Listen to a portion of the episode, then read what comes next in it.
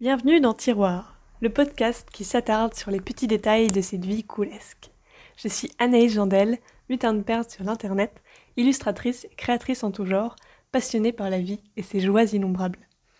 On comprend rapidement l'utilité des poches autant que l'on comprend celle des sacs. Y ranger des choses transportables, tel est le but. Mais les poches font davantage partie de nous. Elles sont collées à un pantalon, un pull ou un gilet. Les poches sont toujours proches. On aime les poches parce que l'on peut y plonger ses mains, nos mains en hiver au creux d'un manteau en laine pour s'y réchauffer lorsque l'on n'a pas de gants. Se prendre la main avec un amour à nous, mais sans laisser pendouiller ses mains froides le long de nos corps amoureux. On prête notre poche, on amène la main de notre amour contre notre corps chaud. On l'amène presque dans notre tanière, comme si notre poche était notre jardin secret, un endroit juste à nous que peu de gens avaient le privilège de visiter. Sinon, l'on peut y mettre simplement une mini bouillotte, action réservée aux plus frileux d'entre nous. Et pour les plus timides, c'est aussi une façon de se cacher, d'avoir l'air décontracté.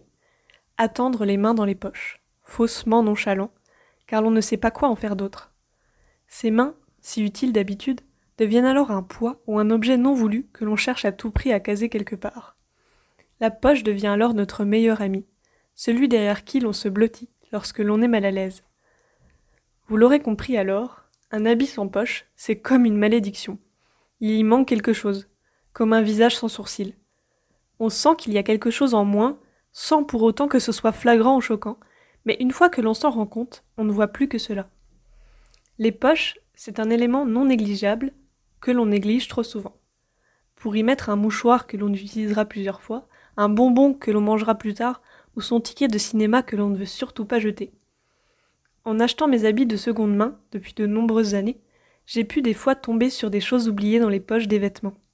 C'était souvent un ticket de caisse à moitié effacé ou une liste de courses sans doute utilisée, mais j'avais l'impression d'avoir affaire à un trésor, un petit bout d'âme, l'histoire de l'autre dans un petit morceau de papier. Et si on laissait des mots d'amour et des petits compliments dans les poches des habits que l'on vend en gens? Ne serait-ce pas chouette de lire que vous sentez bon des pieds ou que vos oreilles sont anatomiquement incroyables au hasard d'une plongée dans votre nouveau manteau préféré. Bref, en conclusion, longue vie aux poches.